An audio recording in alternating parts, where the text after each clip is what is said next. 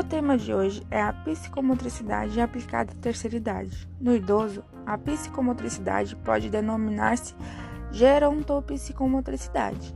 O tema apresenta uma relação aplicada ao idoso e a consequente melhoria na qualidade de vida da população com mais de 60 anos. Através de atividades lúdicas, prazerosas e estimulantes, vamos trabalhar a psicomotricidade com idosos.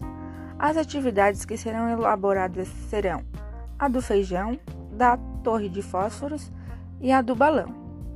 Desenvolvendo a atividade do feijão, vamos colocar alguns grãos de feijão em cima da mesa e pedir para que os idosos coloquem um grão de cada vez dentro do copo, sendo um com a mão direita e outro grão com a mão esquerda, trabalhando assim seu raciocínio lógico e coordenação motora.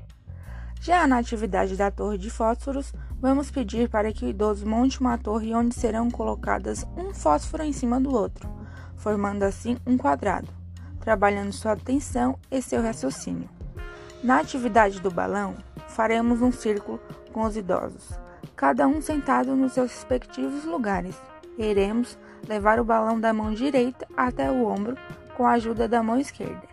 E assim sucessivamente, sem deixar cair no chão o balão, trabalhando sua coordenação motora e seu equilíbrio.